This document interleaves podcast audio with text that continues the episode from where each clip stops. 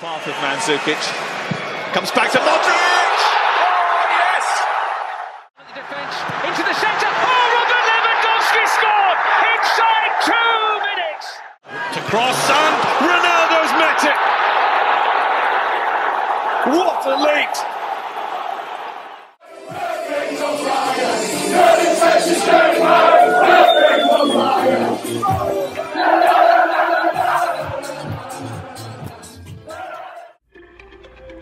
24 equipas, 622 jogadores e um mês recheado de futebol. Sejam bem-vindos ao Euroscout, podcast da ProScout que irá acompanhar o Euro 2020 diariamente. Vamos a isso. Olá a todos, bem-vindos a mais um episódio do Euroscout, podcast da ProScout e da Adega de Palmela uh, sobre o Europeu 2020. Uh, eh, hoje estaremos mais uma vez com uma antevisão ao, ao, último jogo deste europeu. A final, Itália e Inglaterra, uma final inédita com duas das equipas que têm, que têm estado melhor neste europeu. E terei comigo mais uma vez um, um grande convidado. Já tivemos um scout, já tivemos um, um analista tático, já tivemos, já tivemos um, um historiador uh, de futebol nestas, nestas antevisões e hoje vou ter comigo um, treinador que esteve, que esteve em grande nesta, nesta época, nesta última época desportiva, Bruno Dias, que foi, foi treinador do Amora durante a época 2020-2021 e que também conheço de, de outras andanças já, já, já de alguns anos. Mr. Bruno, tudo bem? Ora, para já dizer-te boa noite, agradecer o convite eh, e essas andanças, eu digo com todo o orgulho que foi no Grupo Esportivo Carcavelos, onde também foste protagonista de subida de divisão que nos deixou todos muito, muito orgulhosos. Uh, e portanto essa referência é um clube que é pequenino, mas há de ser sempre um clube grande nas nossas, nas nossas vidas, seguramente, e há de continuar uh, a ser no, na comunidade que, que, representa e que continuará a representar uh, muito bem. Agradecer-te mais uma vez o convite e falar de futebol é sempre bom e com quem sabe ainda, ainda melhor. O, o, Bruno, para quem não sabe, também, também comenta na Sport TV e também na, na TSF e tem, tem estado também a acompanhar este europeu de perto. Uh, assim, à primeira vista, e assim uma, uma, opinião mais, mais geral, como é que tem sido esta competição? O que é que um treinador uh, que, que, está agora na, na, fase de pausa, que nunca é bem, nunca é bem pausa, uh, como, é que um, como é que um treinador vê este tipo de competições? O que é que se pode aprender? O que é que, o que, é que se está atento durante uma, uma competição destas de seleções? Eu penso que hum, nós olhamos todos sempre para os grandes torneios como a possibilidade de ver eh, novas tendências ou de reforçar algumas convicções que, que vamos eh, tendo ao longo, ao longo da época e ao longo das diversas, das diversas épocas. É verdade que existiam aqui algumas curiosidades.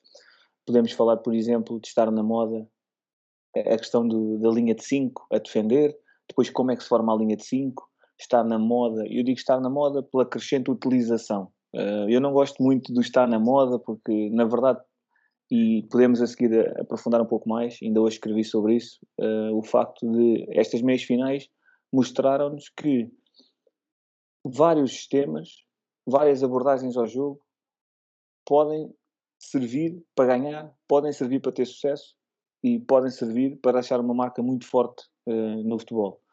Mas olhando para aquilo que um treinador procura nestas grandes competições. Eu creio que é perceber quais são as tendências evolutivas do jogo. É? Nós, quando olhamos para as referências, e as grandes competições são isso mesmo, uma referência onde são os melhores jogadores, onde são os melhores treinadores, uh, olhamos para aquelas que são as tendências evolutivas do jogo.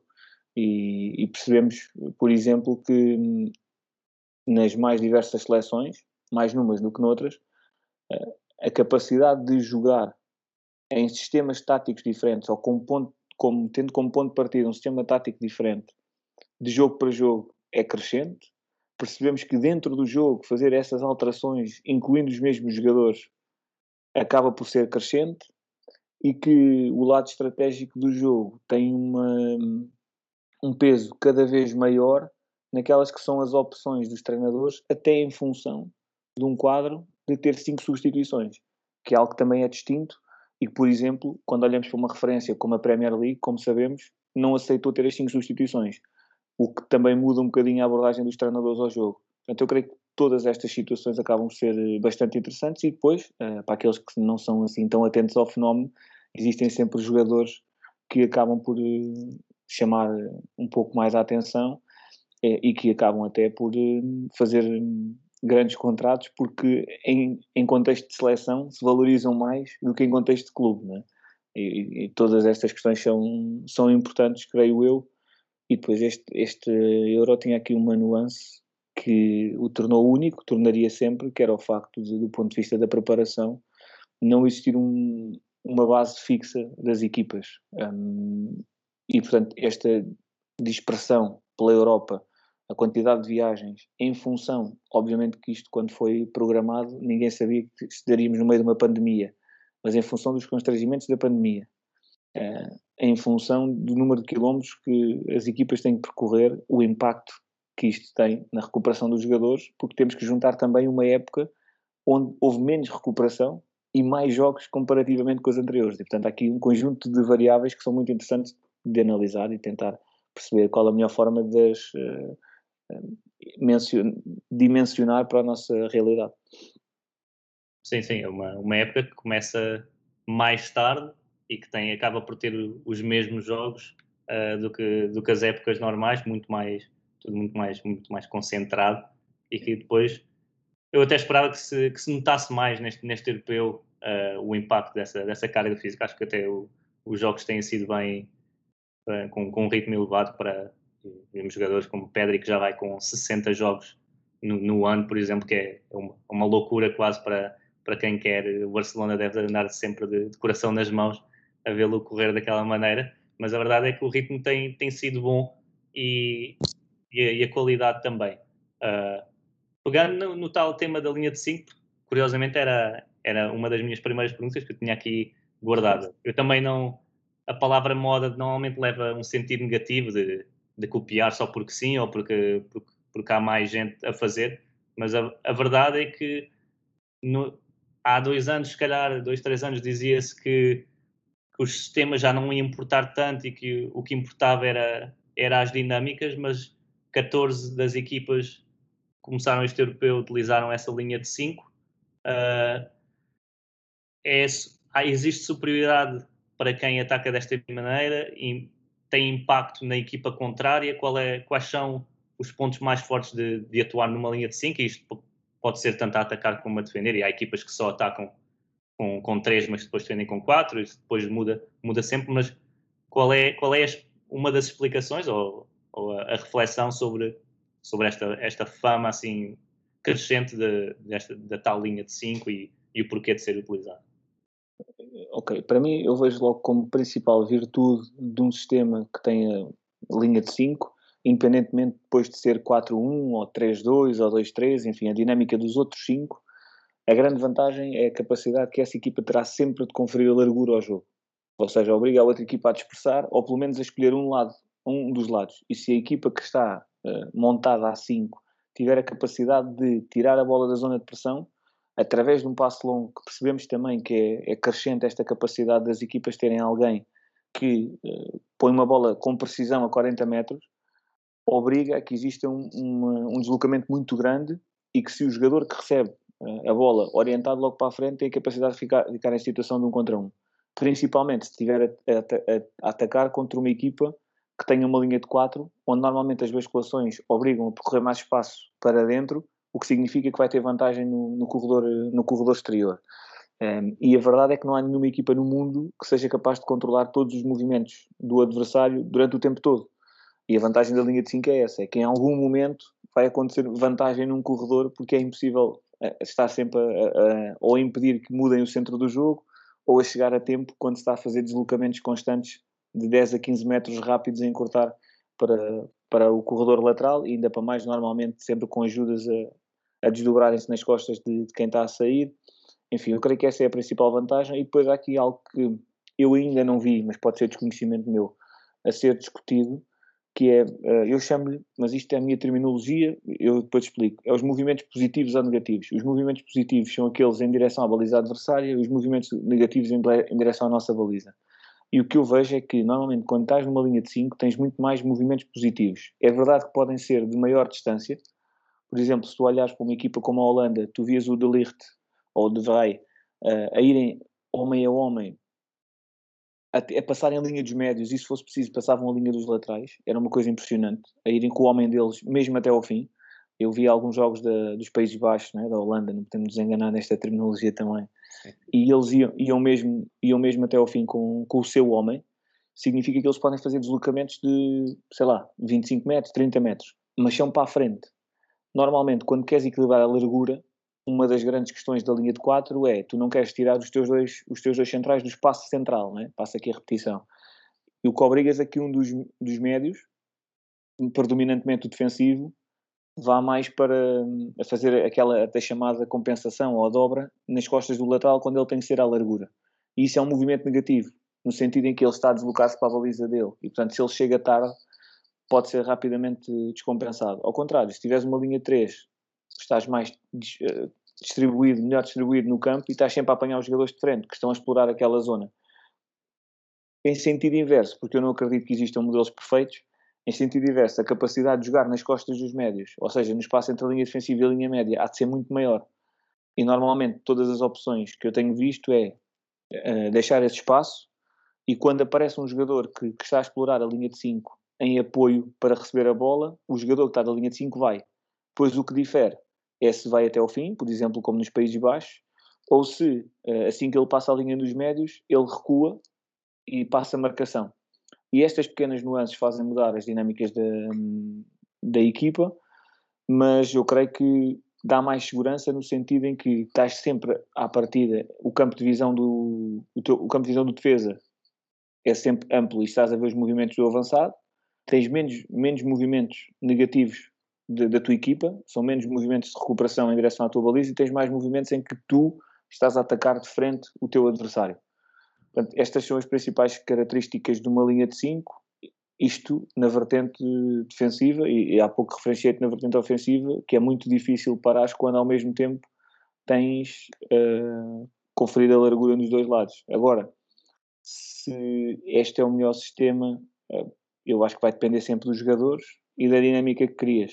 E há pouco referiste uma coisa interessante, que é, foi-se dizendo, e eu sou uma das pessoas que defende e escrevi isso e já disse isso em várias palestras na, na faculdade, que o sistema é só um ponto de partida.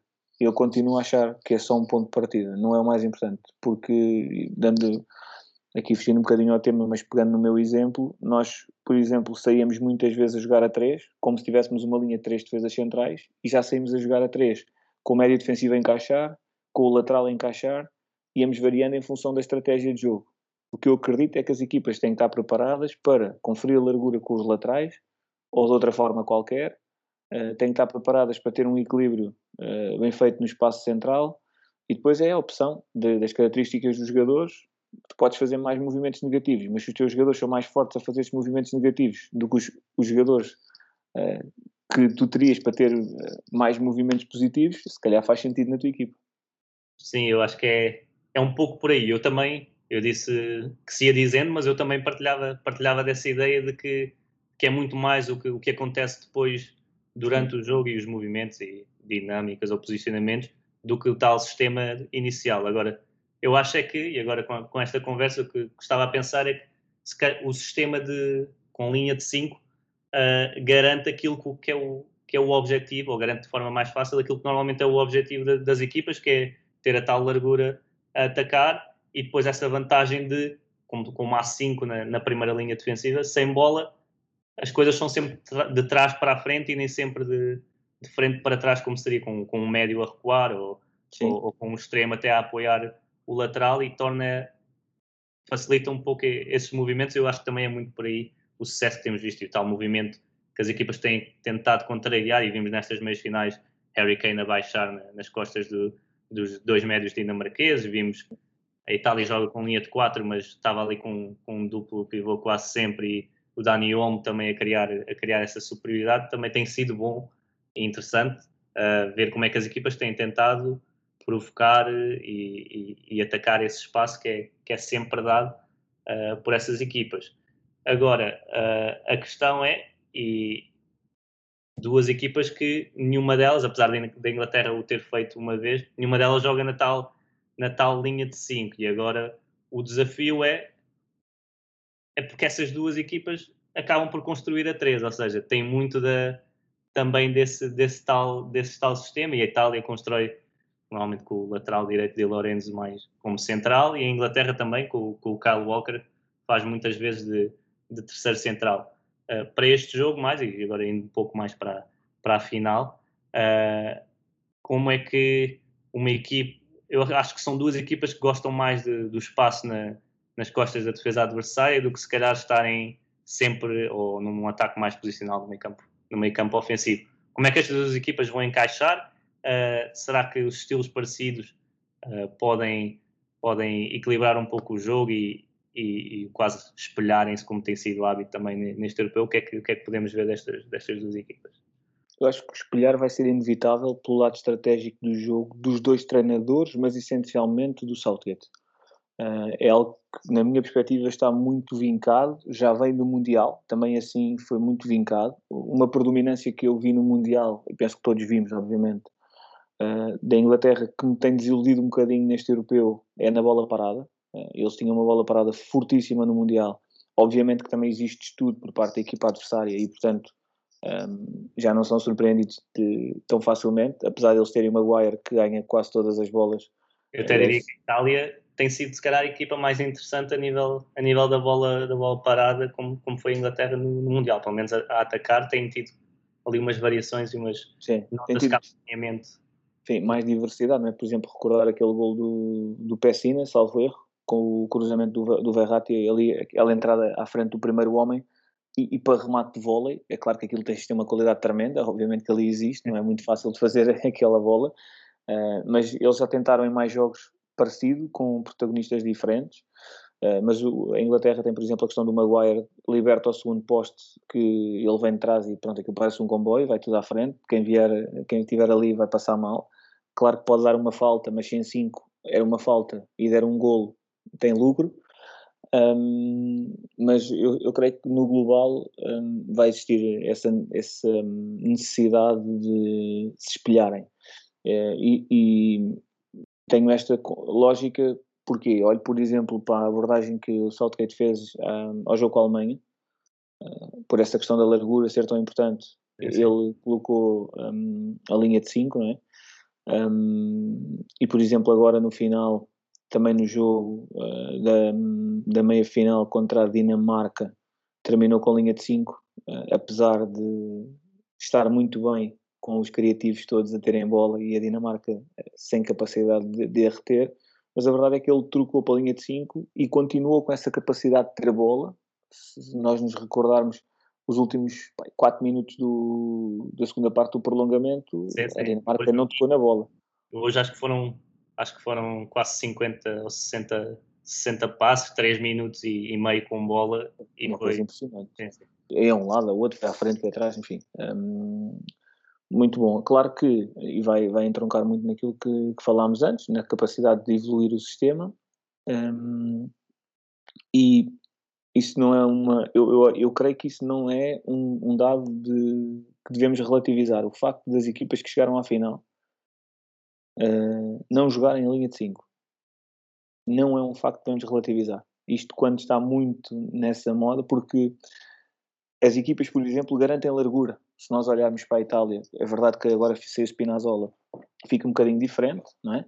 Não, nenhum dos laterais da Itália que possa jogar naquela, naquela posição terá a capacidade do Spinazzola de fazer a diferença. Mas, por exemplo, jogando com o Insigne, o Insigne será sempre aquele movimento característico que até vimos ele, ele fazer, fazer o gol para dentro, remate, o tal remate banana, não é? Que, que fez a diferença. Uh, e, portanto, eu creio que uh, vais sempre conferir largura. A questão está, como é que tu vais conferir a tua largura? Há essa saída assimétrica que falaste, pode ser feita pelas, pelas duas equipas. Para mim existe aqui uma dúvida e é a questão do, do Di Lorenzo ou do Emerson. Se, se, quem é que irá jogar na defesa esquerda da Itália e se o Toloi jogará a defesa direito, no caso do Di Lorenzo jogar à esquerda. Eu acho que aí perde capacidade ofensiva, porque o Emerson vai um bocadinho melhor que o, que o Di Lorenzo, mas poderá ganhar maior capacidade porque existe sempre a dúvida onde é que vai aparecer o Sterling, né? Um, e Sim. o Sterling é fortíssimo na situação de um contra um, né, como percebemos em todos os jogos, mas foi ainda mais evidente agora contra a Dinamarca. Apesar do Westergaard ter resolvido muitos problemas, ainda assim não foi, não foi suficiente. Um, para mim é essa a questão e parece-me que não vai abdicar, neste caso, o Saltgate, que seria aquele que teria tendência a mudar mais, na minha perspectiva, dos três do meio campo. Porque se nós nos recordarmos o que ele fez quando colocou linha de 5, é tirar um dos médios. Neste caso, o mais ofensivo, o Mason Mount, mas podia ser o Phil Foden, não importa, porque ele não abdica daquela dupla Phillips-Declan uh, Rice. Nós até falávamos disso, disso ontem, que abdicar daquela dupla podia elevar, se calhar, a Inglaterra para outro patamar com bola, mas a verdade é que o equilíbrio todo da equipa e, e se calhar está, está nesta final porque, porque tem aquela dupla muito, muito bem definida e completamente. Uh, Sim, oleada, não é? Exatamente. São muito complementares e, e garantem muita possibilidade de os, vou-lhe chamar, os quatro da frente uh, poderem ter um grau de liberdade de movimentos muito interessante um, e também o envolvimento uh, com critério do, dos laterais um, e por isso uh, parece-me que não vai abdicar. Ontem ainda vimos ele abdicar ali um bocadinho e pôr o Anderson para arriscar um bocadinho mais, mas não me parece que vai ser, que vai ser essa a ideia, até pelas opções que ele teve, mesmo quando teve que gerir a equipa, foi uns jogadores que ele não geriu e portanto não me parece que ele vá abdicar. Parece-me que ele irá escolher um terceiro homem para estar com eles a dúvida será se será o Mason Mount ou o Phil Foden, ali na frente, na frente deles. Uh, e parece-me também que o Bukayo Saka uh, vai continuar a ser o, o, terceiro homem da frente, porque já se percebeu, e ontem, se alguém tinha dúvidas, ficou evidente que o Sterling e o Kane fazem os minutos todos, porque o Grealish entrou, fez a diferença e depois saiu para equilibrar a equipa. Sim, sim, eu acho que o Saka, para ontem, eu até eu até esperava que, que, for, que a Dinamarca se estivesse mais subida e daí eu achar que o Saka ia jogar quase certeza, porque como vimos no golo, eu acho que era muito essa a ideia, era Saka e Sterling uh, a esticarem a, a, linha defensiva da, da Dinamarca, o Kane a, a, criar ali superioridade e depois com esses dois a atacar as costas há que ter sempre muito, muito é. cuidado. Para outros jogos, acho que se percebia, e até a maneira como a Inglaterra começou com, com Foden durante o Europeu, percebia essa, percebia essa ideia, Agora, para, para, para esta final, vai também ser interessante porque, como falávamos, o lado esquerdo da, da defesa italiana pode, se jogar Emerson, poderia ser ali um fator eh, para, para atacar e para ter alguém, se calhar, de outro, de outro, de outro perfil que não o Saka, se bem que o Saka também é muito. Sim, mas eh, repara nisto, nós estamos a falar nestas soluções todas, uh, não falámos ainda do Sancho e não falámos do Rashford. Uh, e este, este é um problema do Southgate, quer dizer, não é um problema, não é? Porque se ele decidir, olha, vai jogar o Rashford a partir da esquerda e o Sterling a partir da direita, a equipa italiana terá problemas na mesma. Uh, e ali aquele lado que, mas depois também tem, outro, tem o reverso da medalha, não é que, que, ter o Sancho implica que se calhar se jogar o Emerson que sobe bastante, depois não, não consegue equilibrar tanto a, sim, sim, a defender e acho que este é, é aquele lado, aquele, aquele canto do, de, das duas equipas, do campo, acho que é, acho que é a zona onde os treinadores se calhar vão, vão tentar equilibrar-se mais, porque depois acho que a nível de meio campo e de, e de, de frente de ataque e linha, acho, que, acho que será muito o que tem feito, até porque não fará grande sentido alterar neste. neste... É, aquelas duas dúvidas talvez que pudéssemos aqui colocar, até para reflexão. Eh, eu creio que está desfeita a questão Verratti e Locatelli. Percebe-se que o Verratti não iniciou porque não estava bem, porque claramente ele é o titular e eu acho que ele é o melhor médio na globalidade da, da equipa, pela gestão dos ritmos de jogo, pela capacidade que tem de, de abrangência no campo. É verdade que ele muitas vezes prende, prende o jogo, mas parece que ele prende sempre no momento certo, não é? É, é, aquele, é aquele, aquela tomada de decisão muito boa, não esquecendo que o Jorginho é o, é o dínamo da equipa, não é? e percebemos isso quando a Itália rodou a equipa, não abdicou do, do Jorginho, porque ele de facto é, é o jogador que é capaz de pôr toda a gente a andar. E depois a dúvida, creio eu, pode existir aqui no, no Chiesa ou no Berardi. Parece-me que, que, o Insigne e o Immobile também não, não mexem, um bocadinho à semelhança, não com tanta clareza, digamos assim, do Kane e do Sterling, mas é um bocadinho o Berardi poder um, ali ter, ter uma palavra a dizer comparativamente com o Chiesa, mas parece-me que o Chiesa primeiro está muito confiante, consecutivamente em vários jogos tem feito a diferença e depois tem uma capacidade de atacar espaço muito melhor, principalmente a última linha adversária, uh, melhor que o Berardi. E tendo em conta que uh, tendencialmente uh, vai entrar ali entre o Maguire e o Luke Shaw, pode claramente fazer, fazer a diferença. E portanto. Podem nem haver tantas oportunidades e ter ali alguém que. Sim. Para cima, não é? O Berardi também é muito, é muito vertical, mas, mas não, é tão, não é tão versátil, diria, na, nas opções no, no último terço de, de, ir para cima num um de... e, e não é tão baliza. Uh, o Chiesa tem mais baliza, tem mais gol. Sim, sim, sim. Vês o, último, o gol agora na, na meia final, que é um, um ressalto, ele até está fora, fora de posição, entre aspas, e, e pronto, e, e, de repente, olha, está uma uma bola no ângulo e. era, era, nesse sentido também que, que eu dizia, porque é, é um craque e fez uma grande época também. Sim, sim, era, era quase estranho vê-lo vê no banco, mas ali as soluções não, não faltam de certeza. E acho que vai ser uma, uma final muito, muito boa, porque são duas equipas que, ao, ao seu estilo, e, Sim. acho que a Itália tem encantado mais o, assim, o, o adepto, umas a estar atento a, ao, ao que identifica e ao que, e, a, e ao que são estas duas equipas. Acho que é, é um, bom, é um bom jogo. São muito pode, equilibradas, não é? Como pode, como pode, ser um jogo mais equilibrado e mais, e mais eu acho que o, o ponto mais de, de, maior desequilíbrio das duas equipas, e corro o risco da, da final me desmentir, é no guarda-redes. É no guarda-redes. Parece-me que o Donnarumma é, é muito melhor que o Pickford.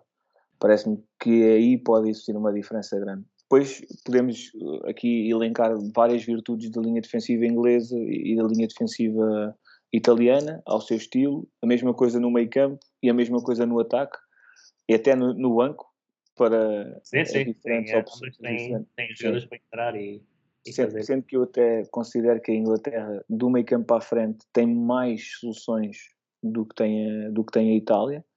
Epá, mas acho que o guarda-redes a diferença é significativa. Um, mas o guarda-redes, eu sei, mas o Pickford sinto sempre que há ali insegurança, que a qualquer momento pode, podem não correr bem as coisas. É verdade que a qualquer momento podem não correr bem qualquer um, mas parece que a ele pode correr mais vezes mal, não é? E ele já nem, apesar de, de agora se estar claramente a assumir na, na, seleção, em Inglaterra até já, já diziam que ele já estava mais numa, numa fase descendente de, do, do seu nível e que já tinha atingido o seu, o seu topo, porque esta época também foi isto, é, aquela insegurança e de...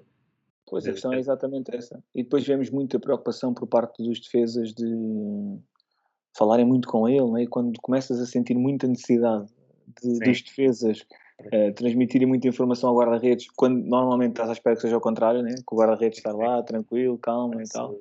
Parece os adeptos no estádio quando um, um guarda-redes tem, tem vindo a, a, dar, a dar casa, mas depois a cada vez que agarra, que agarra na bola recebe, recebe muitos aplausos e nota-se ali aquela, aquela necessidade de. Sim, é, e portanto ficas sempre naquela, naquela situação de não saber. Eu acho que essa, creio eu, será a principal eu diria, onde existe o maior desequilíbrio entre as equipas, dizendo que, na minha perspectiva, em termos de plantel, ou seja, nem é uma, uma, um argumento que tenha sido muito utilizado por parte de Southgate, que é utilizar as cinco substituições no meio campo no sentido de refrescar, até pelo aquilo que eu disse há pouco, não é? O Sterling e o Kane nunca mexe. Um, São mas quatro, se... quatro jogadores que que, que quase não mexem do, do, meio campo para a frente e sobra, sobra sempre porque ali o Phillips e pois. mesmo o Price quase, quase que só mexe nos últimos 10, 15 minutos, não é? sabes o que é que vai acontecer? Que é, imagina que entra o Bukayo Saka e o Mason Mount, eles os dois vão sair. O Grealish normalmente entra porque vai fazer a diferença e depois é, é qual é a característica que ele vai pedir mais a, a outro jogador. É, é? Está, está Ou seja, acaba por uh, não tirar o máximo proveito de, as das características todas que o seu plantel lhe permitiria aportar ao jogo. E há pouco falavas nessa questão da intensidade, eu concordo que de facto o Euro tem tido uma intensidade nos jogos muito boa, e eu creio que tem muito a ver com isso, com a capacidade de estas cinco substituições poderem permitir que mais jogadores mais frescos, porque repara, tu podes chegar ao final dos 120 minutos e teres trocado mais de meia equipa. Sim. E, e, isso também, do ponto de vista da gestão e da recuperação para o jogo seguinte, que é daqui a quatro dias, também te garante muito mais fiabilidade, é? em termos daquilo que é o rendimento do jogador. Um, e portanto eu creio que essa questão é fundamental. Há treinadores que aproveitam muito bem e há treinadores que não aproveitam tão bem. E depois há aqui outra questão, que enquanto treinador também uh, convém explicar, que é, muitas vezes as pessoas acham que tem cinco substituições é obrigatório. Não, não. São cinco substituições, mas é que às vezes é melhor não mexer. Sim. Às vezes o jogo diz é melhor não mexer. Só que Sim. quem está cá fora diz assim, epá, então mas ele tem lá aqueles jogadores todos, imagina o que é, estás a 10 minutos do fim, imagina, estás no lugar do Saltgate, estás a 10 minutos do fim. Vamos imaginar que ele pôs o Saka e o Mason Mount, e ele de repente pôs o Foden e o Grealish. Mas estás a 10 minutos do fim, é o Wembley a perder e tens no banco o Sancho, o Rashford, e a malta diz, então mas não mexe. Mas ele está a olhar para o jogo e a perceber que está bem. Sim, e às vezes a indefinição de, de mexer ou não mexer acaba sempre por, por, por ficar com, com, o que está a correr minimamente bem, não é? Porque não sabendo do, do que é que a substituição pode, pode resultar bem ou não, eu diria que se vimos o exemplo... cada treinador. Exato, é aquela... Qual é, qual é o motivo da substituição, o que é que, que, é que, é que pretendem de, do, do jogador, qual é, se for uma questão para mais, mais de equilíbrios, a parte de equilibrar no, no meio campo e já ouvimos várias vezes, há jogadores que não conseguem entrar e, e estar ao, ao, ritmo de um jogo que estava muito, muito alto e isso acontece, acontece várias vezes. Uma coisa que tem chamado também a atenção é que a maioria dos treinadores, que não é uh, surpresa obviamente, são muito capazes de dar ao jogo o que o jogo está a precisar em função dos recursos que tem. Selecionador da Dinamarca corrigiu muito bem uh, a questão do meio campo, por exemplo, o próprio Luís Henrique que foi mexendo na equipa e mexeu sempre a dar ao jogo o que precisava, quer dizer, não é aquela típica substituição que a malta está à espera de está a perder, vai tirar um médio e vai pôr um avançado, vai tirar um defesa e vai pôr um... Não, uh, ou seja, é criar nuances diferentes, explorar espaços diferentes ou explorar os mesmos espaços de maneiras diferentes com jogadores com características diferentes. E, isso tem sido muito rico de quem observa, de quem analisa, perceber, porque, por exemplo, ficando aqui a questão da, da Inglaterra e da Itália, uh, ter, ter no, no, corredor esquerdo, se tu, se tu fazes uma substituição, estás a defender, mas estás a defender, tiras o Emerson e metes o Toloi e passas o Di, o Di Lorenzo para lá e metes o Toloi à direita, estás a passar uma mensagem diferente, mas no fundo só substituíste um lateral mas são características diferentes. É? é? a mesma coisa do, tu, por exemplo, no caso da Inglaterra, quando ele tira o Grealish, quando ele mete o, o Grealish, está a dizer uma coisa, quando ele tira o Grealish e mete o Trippier, já está a dizer outra completamente ao contrário, é? e não está a fazer substituições hum, que sejam ah, assim muito muito óbvias, não é? E, portanto, eu creio que isso é interessante perceber e são boas, boas lições que também nos, nos vão dando todos os treinadores e, e a tendência evolutiva do jogo, né? olhar sempre para esta relação de espaço e tempo no contexto onde estás inserido e eu acho que há uma coisa muito importante que é, uh, nós quando falamos de contexto muitas vezes temos a tendência a dizer a equipa mais forte e a menos forte a questão é que isso tem sido muito desbatido cada vez as equipas são mais equilibradas e há uma variável que é importante, a questão do resultado. E depois aqui este, podíamos discutir isto e levar horas e não temos esse tempo, que é a questão da identidade e da estratégia. Isso é aquela questão que é a velha questão. De...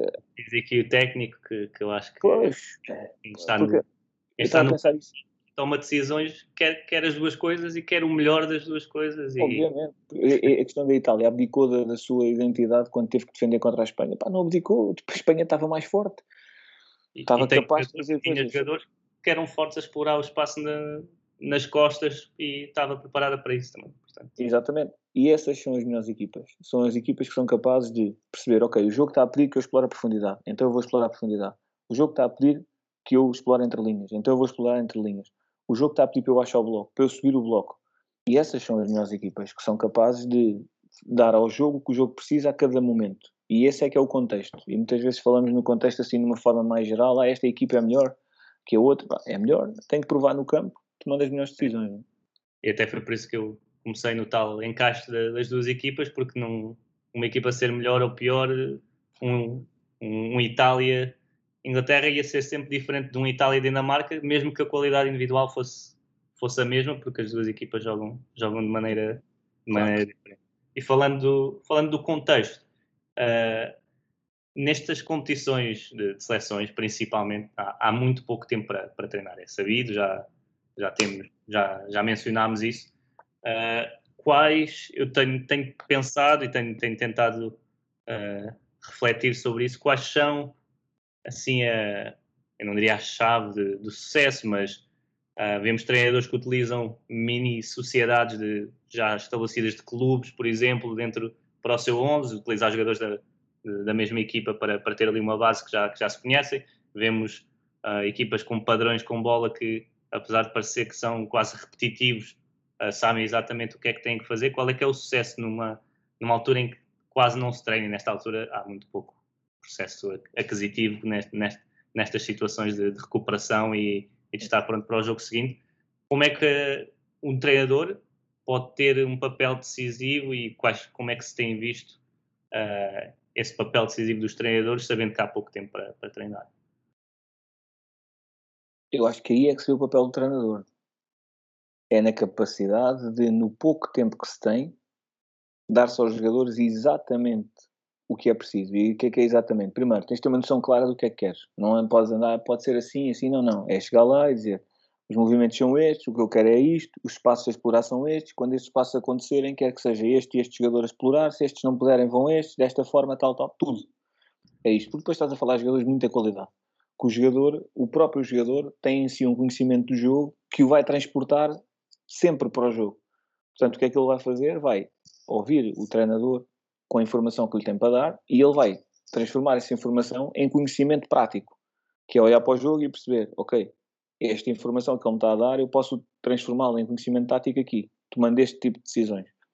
E, portanto, eu creio que aqui é que se vê os treinadores, porque nós olhamos e, e, e é muito fácil identificar, não me vais pedir nomes seguramente, quem é que são as equipas que têm treinador, as seleções que têm treinador e aquelas que têm selecionador.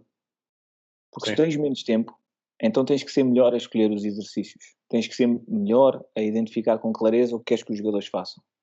E provavelmente os jogadores deste nível todas as seleções, mas principalmente as melhores, que são aquelas que têm jogadores nas, nas melhores competições, pá, eles vão ser rapidamente capazes de, de, o fazer. E depois há outra coisa, né? há uma questão nos grandes torneios, que é, é verdade que há pouco tempo, mas quase todos tiveram ali um período inicial com bastante tempo.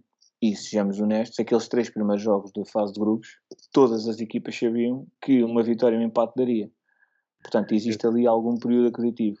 E, ao contrário do que se diz, eu acho e a minha prática diz-me isso, tu podes ter aquisição na recuperação. Sim, sem dúvida.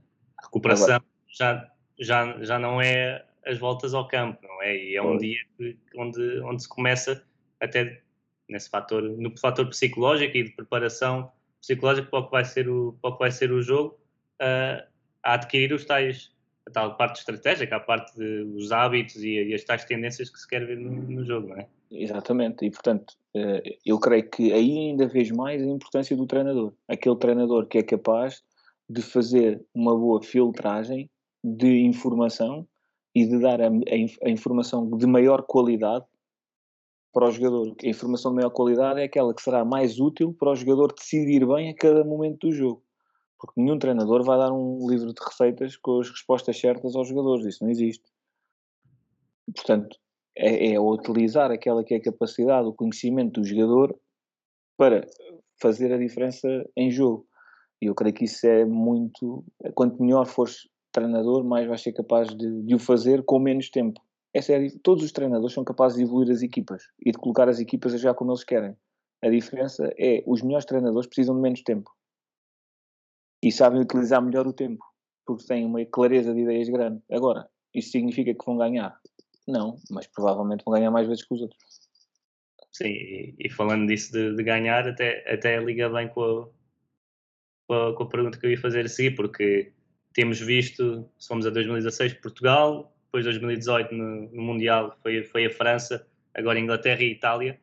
Uh, isto está ligado a não haver tanto tempo de treino e as equipas que chegam, que chegam mais longe terem sem dúvida um, um processo defensivo e uma qualidade defensiva que comete muito poucos erros e eu acho que todas estas equipas podemos, podemos equiparar um pouco. Eu acho que se pode sempre dizer isto de, de, quem, de quem vence, porque logicamente sofreram menos que os outros, mas mas acho que em quase todas elas, e a Itália até a equipa que ofensivamente até é capaz de, de arriscar mais destas, destas quatro, uh, é, é, um padrão para vencer este tipo de competições? É coincidência? É uma, uma tendência? O que é que.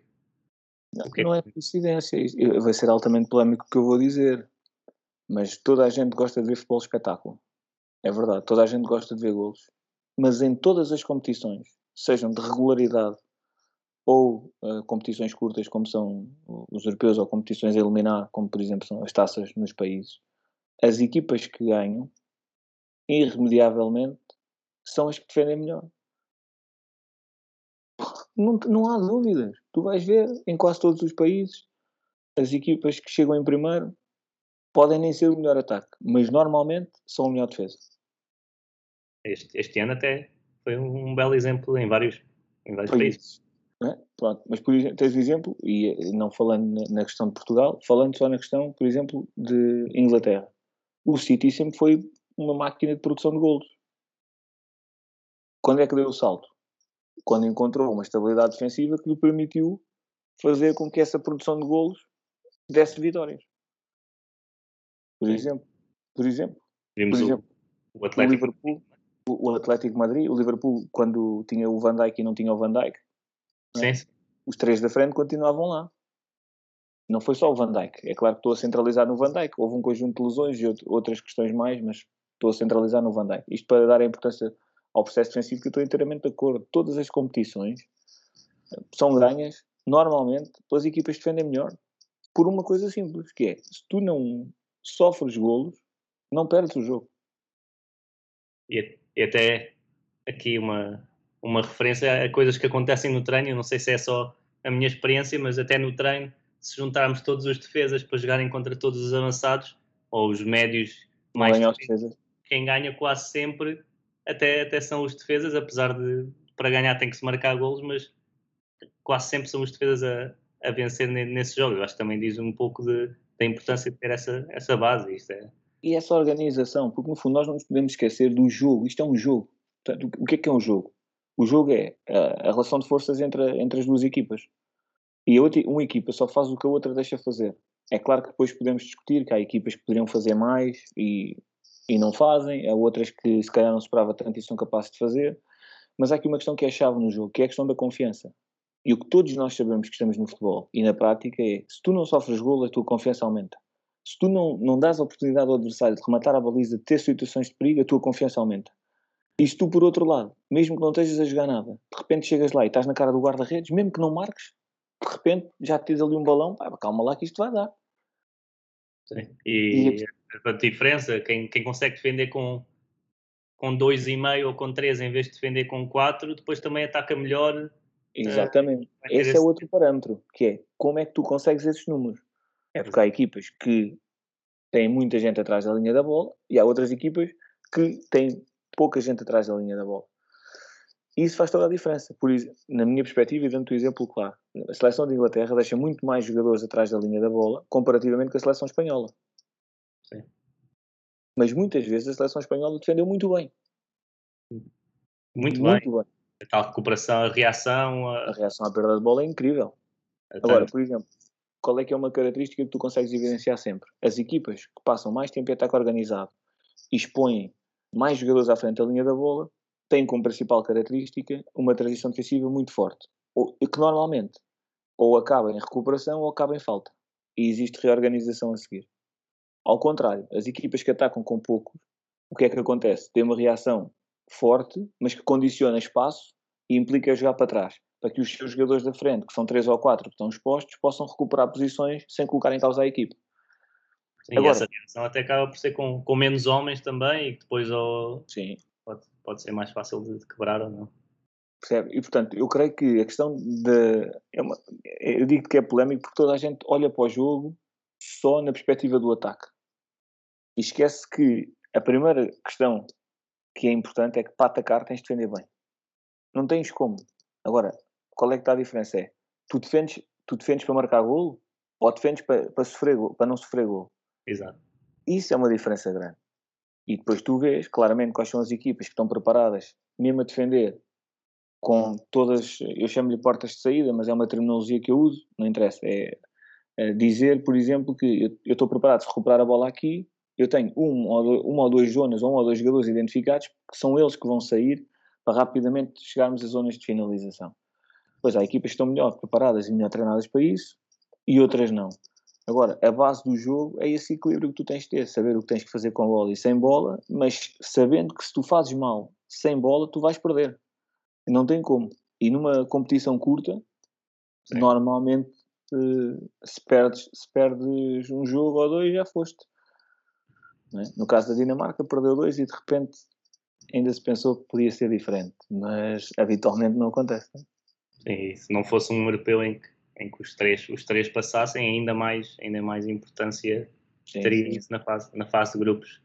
Uh, e agora para acho que estamos quase estamos quase a terminar eu tinha aqui mais mais umas perguntas que era mais sobre sobre o europeu em, em geral. Queria saber uhum. uh, e não sei se isto pode ser partilhado ou não mas acho que sim. Qual é, quais os detalhes uh, sobre este europeu detalhes táticos ou assim que vocês na, na, vossa equipa técnica acharam interessante e partilharam entre vocês para para pensar? Porque falámos de que, que as equipas estão sempre o jogo está em constante evolução e sabemos que os modelos de jogo também eh, sofrem atualizações, não, não muda a ideia, mas houve assim algum, algum detalhe vocês tenham visto durante o europeu e no WhatsApp ou assim, Sim. aqui para, para ver mais tarde e para, para se calhar começarmos a pensar, para mostrar eh, à equipa durante uma época, assim alguma coisa, é, algum olha, detalhe. A, a, grande discussão que estamos a ter neste momento é, é exatamente este, este, esta opção estrutural, digamos assim, de, de, ter como sistema de partida, ou qual o sistema de partida, o sistema tático de partida, porque eu já trabalhei com todos os sistemas, eu acho que isso é só mesmo um ponto de partida e depois tem a ver com a dinâmica dos jogadores. Mas tem, tem, temos estudado muito esta questão de que tipo de movimentos fazem e quais são as principais diferenças que existe quando tu tens uma linha de 5 e o que é que te implica e quando tens uma linha de 4. E depois as formas, como eu te expliquei há pouco, as formas que tu tens de defender com a tal linha de 5 e com os três centrais e, e como tens que defender com, com a linha de 4. Uh, eh, essa foi, foi, a principal, foi a principal discussão que tivemos. Um, eh, eu sou um bocado eh, chato nisso, uh, no sentido de um, tentar potenciar ao máximo aquilo que, que vamos ter como, como desafios, desafios futuros, porque hum, tu disseste há pouco, uh, e eu concordo muito com essa ideia, que eu, eu, não gosto muito de ir nas modas, e até parece quase depreciativo dizermos, é pá, isto é moda, parece que é, vai entrar em desuso rapidamente, um, mas também temos que olhar para, para a evolução do jogo, não é? E a evolução do jogo diz-nos que nós procuramos em ataque sempre conferir a largura sempre, e atacar a profundidade. E a questão é quais é que são as melhores formas de termos sempre isso garantido, qual é que é o ponto de partida e que, o que é que isso implica em termos de esforço para os nossos jogadores. Ok? Essa tem sido uma discussão que, que temos, que temos tido. Depois outra questão é a questão do, dos penaltis. É uma questão que nos fica muito, que nos é muito. Nós olhamos muito para isso, talvez pelo, pelo que se passou este ano, uh, e então ficou, ficou mais, mais marcado mas pela questão dos penaltis, a forma como os guarda-redes trabalham essa questão e a forma como, como os avançados também uh, procuram decidir em termos de, por exemplo, qual é a abordagem em termos de número de passos, como é que colocam o pé de apoio, quais é que são as zonas, se mudam daquilo que fazem habitualmente, se não mudam, enfim. Eu até vi um, vi um estudo agora, nestes últimos dias, que que dizia que a maneira como o jogador vai procurar a bola de, desde o meio campo até, a, até onde a bola está, se vai muito rápido, se apressa o movimento na, na chamada para, é. para acertar a bola, que há ali um, um impacto e uma, e uma decisão psicológica que a apressar tem mais tendência a, a falhar do que os jogadores vimos do Oyarzabal, que até me fez impressão quase num dos jogos da Espanha que ele foi a andar muito, muito lentamente para a bola estava ali como, como se nada passasse e depois, depois marcou o gol e lembrei-me disso com, com este estudo que até posso mandar porque é, é interessante e tem lá vários, vários não, dados. Que eu, não, que eu não li o estudo e vou ter de certeza muito gosto em ler, mas eu estava-me a lembrar, por exemplo, de uma diferença grande no penalti do Jorginho, O penalti daqueles é, parece que é um cubo de gelo que está a marcar o penalti, quer dizer, é, é impressionante. E no penalti anterior, não, foi o do Morata, foi o do Morata. Um, o Donnarumma já lá estava. Ele nem sequer olhou. Portanto, quando nós discutimos esta fração de segundos de não, olha, tens que esperar pelo guarda-redes, tens que ter a decisão tomada, mas tens que esperar pelo guarda-redes. É se ele olha, era fazer um passo para o outro lado. Ele nem sequer olhou. E ele, o Donnarumma já tinha caído quando ele bateu na bola. Sim, sim, sim. É. Até é. aquela questão do guarda-redes, agora com a regra de, de, pisar a linha, eu acho que o Sommer, por exemplo, da Suíça, acho que tinha ali um, um gesto técnico que era, que era muito mais. que, que o ajudava imenso na, na, na, defesa de penaltis, que é uma coisa que não, é, não deve ser natural e que é mesmo, mesmo trabalhada. E, que... e, e, e ficou aquele penalti mesmo com o pé em cima da linha, não é? Que eles agora até. Sim, e epá, lá está. É esse, esse pequeno detalhe que parece que não é nada, mas que depois, imagina, o normal, digo eu, uh, o normal será numa equipa que tem um caudal ofensivo muito grande, em 30 jornadas de campeonato, é, pá, é ter 10 penaltis. Sei lá, qualquer coisa. Se tu garantes que marcas os 10, isso são muitos pontos no final. Sim, sim. Se falhas um, se falhas o errado, bom, enfim. Às vezes podes falhar um e não dizer nada ao jogo, mas estás a ganhar 3-0 e falhaste um, ok. Mas estás a, estás a, a um igual e falhas um, pá, isso já, já muda tudo. E são detalhes que eu acredito que vão ser cada vez mais um, treinados e vistos na época toda. Não estamos a falar. às vezes a malta é, é a taça, vamos trabalhar penalti. Não, não, não, não, não. Não. Por exemplo, nós este ano nós trabalhávamos penaltis todos os dias. Todos os dias. No final chamávamos os batedores de penaltis, lá iam fazer a sua sériezinha de penaltis. Uh, e pronto. Uh, mas são... na, na, equipa onde, onde, estou também há, há, uma, há sempre três ou quatro jogadores escolhidos pela equipa técnica, mas depois quem quiser bater penalti no fim dos treinos, se falhar, mete, mete um, um dinheirinho para, para a caixa da equipa, por exemplo. Isso é uma boa ideia, isso é uma boa ideia. Quem quiser e quem se voluntaria para bater no treino, depois há essa, essa pressão lá que não. Não se equipar ao jogo, mas tem ali uma, uma, uma solução que, que, torna mais real e que depois. Uh, motiva é, o guarda-redes. Motiva o guarda-redes. Exatamente, exatamente. É, porque depois o guarda-redes diz: então, mas que nunca vais bater no jogo, o que é que vens aqui fazer hoje? Pois, assim, assim eles já têm ali uma, uma motivação e depois no, no final do ano toda a gente toda a gente beneficia com isso também.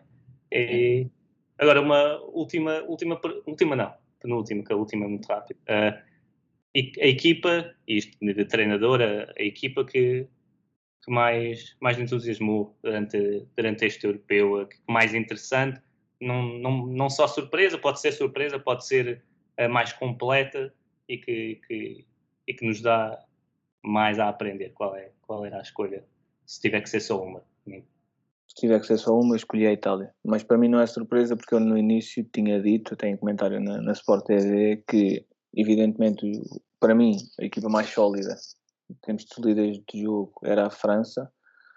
Depois vinha, vinha um conjunto de, de seleções onde eu incluía a Itália, apesar de não estar incluída pelo, pelo passado recente que, que a Itália tem, exatamente por esse crescimento que fui notando que a equipa foi tendo. E felizmente acabou por, hum, por me dar a razão o jogo, porque efetivamente a Itália, em todos os momentos do jogo, transitar defensivamente, transitar ofensivamente, nas bolas paradas, é uma coisa que não que falámos também, mas um, não, não, não detalhámos a variabilidade que, que encontra nas bolas paradas também esta equipa da Itália. Um, no momento com bola, um, no momento sem bola, é uma equipa muito, muito completa. Um, e portanto, não, não estando à partida no lote que toda a gente colocaria, era uma seleção que eu já acreditava e acabou por confirmar aquilo que eu, que eu acreditava que, que poderia, poderia fazer. Deixa-me só acrescentar à pergunta anterior uma, uma questão interessante, que é a questão de, no meio campo, como cobrir espaços com dois ou três médios. É uma coisa que a gente tem pensado bastante também. Sim. No corredor central. Sim, sim. E falando da Itália, por exemplo, isso defensivamente ou, ou, a, ou a atacar? Defensivamente, porque a atacar eu, aí aparece-me mais simples a questão do terceiro homem, porque normalmente com dois médios há de ser um dos da frente que vem fazer, ou então as incursões a partir do corredor lateral, uh, porque tu vais, à, uh, o que tu vais querer sempre é que tenhas o terceiro homem livre. A questão é quem é que é o terceiro homem. Uh, quando tens dois, já sabes que o terceiro homem. Não é? Exatamente. É. Aqui a questão é que quando tens os dois, já sabes como é que vai ser. Mesmo da dinâmica de 3, se é 2-1, já está mais ou menos claro quem é que será o terceiro homem. Um, mas é uma, é uma questão interessante sem bola, por exemplo, perceberes, porque muitas vezes fala-se em 4-3-3, mas eu vejo muitas equipas a defenderem em 4-4-2. Exatamente. Porque juntam um dos médios lá na frente, começam a pressionar, um, dão um dos lados, a partir dali procuram que a equipa esteja só a jogar num lado. É, por isso é que eu digo que isto é questão dos sistemas, quer dizer. Sim. Mas a dinâmica do posicionamento dos dois. Bem, o que vem na, na ficha de jogo da, da UEFA que aparece ali ó, no início da transmissão, não é? Há, há sistemas durante o jogo há, está lá o 4-3-3, mas em, em, diferentes momentos vai. vai okay. Trabalhas na, especificamente na análise de jogo e a um nível muito interessante e bastante elevado e provavelmente vais-me dizer que quando estás a observar uh, o momento ótimo para ver quais é que são o, os sistemas de ponto de partida há de ser o início do, do jogo. É? é? cada vez menos porque se começam com bola já vemos equipas que, que têm uma, uma saída pré-definida, não é? Portanto, Portanto, estás a ver, são poucos os momentos onde, onde tu claramente tiras ali aquela foto, não é? Que depois, passado um segundo, se tu fizeres uma sequência de fotos já tens sistemas diferentes. Sim, e, portanto, com a pressão ao pontapé de baliza e que já muda tudo, a estratégia dependendo. Exatamente. De... Depois se entra na direita e és o central, é o central mais forte, pressionas de uma maneira, se na esquerda já é outra, se, está, se, ele, se o central da esquerda joga com o pé direito ou se joga com o pé esquerdo, enfim. Eh, e por isso é que eu digo que acaba por ser secundária essa questão dos sistemas. Sim, eu, eu, eu perguntei a atacar ou a defender porque eu na Itália também é uma das minhas favoritas, ou a minha favorita. Eu, há duas coisas que gosto muito que não, não são, se calhar, as mais óbvias. Claro que jogam muito bem com bola, a maneira como criam ali o espaço com, com os médios, o Jorginho Verratti.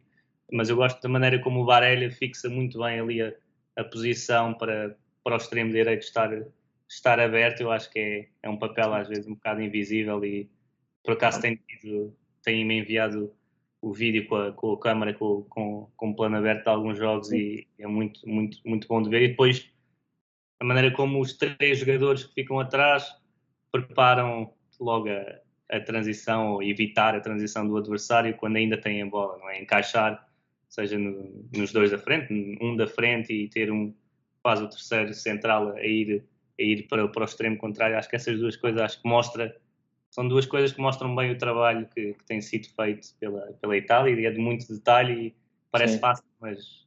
Parece, né? Pois, exato. Parece fácil, mas não é, e acho que tenho gostado bastante de, de ver isso. Agora, passando sim para, para a última pergunta. Uh, um dia, ser, ser selecionador, sim, sim, não, era interessante, como é que. Eu acho que isso é o, será o decurso natural de uma carreira. Uh, não, não me vejo assim, sei lá, nos próximos anos a sê-lo. Sim, sim.